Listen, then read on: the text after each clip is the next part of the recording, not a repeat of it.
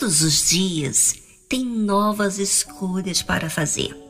Um dia é mais difícil do que o outro, e outro dia às vezes é mais fácil. E assim a vida vai passando. Há aqueles que aprendem e há aqueles que perdem nas escolhas que fazem. E você? Quem você vai escolher ser? Ganhar ou perder? Bem, para que possamos entender melhor a vida, como ganhar, nada melhor do que olharmos para aquele que criou todas as coisas, como que ele lida com os desafios que nós criamos.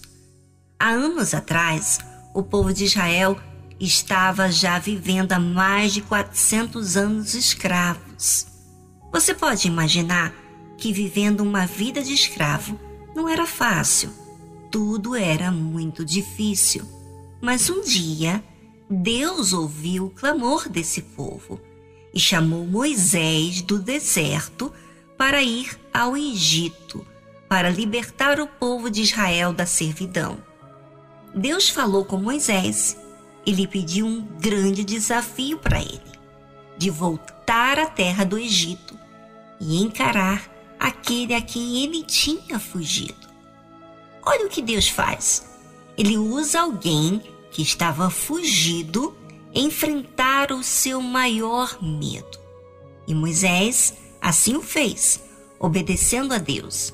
E lá no Egito, Deus endureceu o coração de Faraó, para que ele mostrasse o seu poder ao povo, que certamente estava desacreditado de tudo.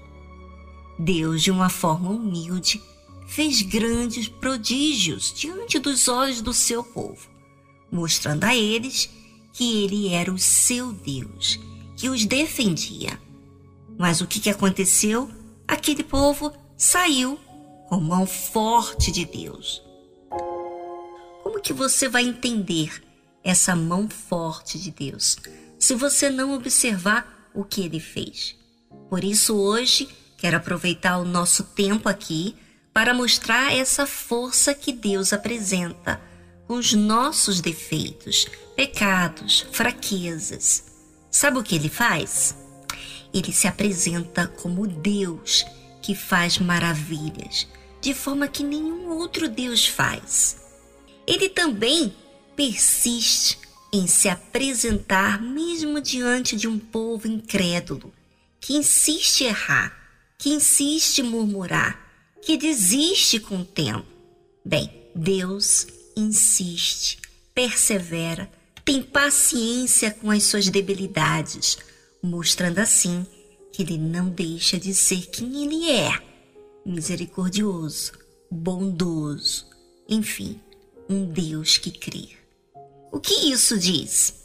Que muitas vezes você desiste facilmente das coisas por desacreditar no bem que pode acontecer. Deus não foi assim. E sabe o que diz a palavra de Deus? Ela fala de uma forma bem específica e eu quero que você preste atenção. Não os encobriremos aos seus filhos, mostrando à geração futura os louvores do Senhor assim como a sua força e as maravilhas que fez. Olha só, olha a força de Deus. Ele não desiste, ele crê, ele não fica murmurando. E muitas vezes você fica olhando para as circunstâncias achando que é mais louvável do que aquilo que você tem que ser. Deus faz aquilo que ele crê. Não olha para as circunstâncias ele mostra o seu poder, ou seja, a sua misericórdia. Ou seja, ele não muda porque você é incrédulo. Ele não muda porque você olha com maus olhos para ele. Ele continua sendo o mesmo, crendo em você. Diga-me se isso não é poder. Fraco é ser essa pessoa que murmura o tempo todo, que não crê e eu pergunto: é isso que você quer? Não, não é isso que você quer. mas as suas emoções falam das murmurações como exaltando o mal. Pare de exaltar o mal. Pare de encobrir a si, aos seus filhos e à geração futura o bem que Deus faz. Pare com essa murmuração. Chega, já deu, não é?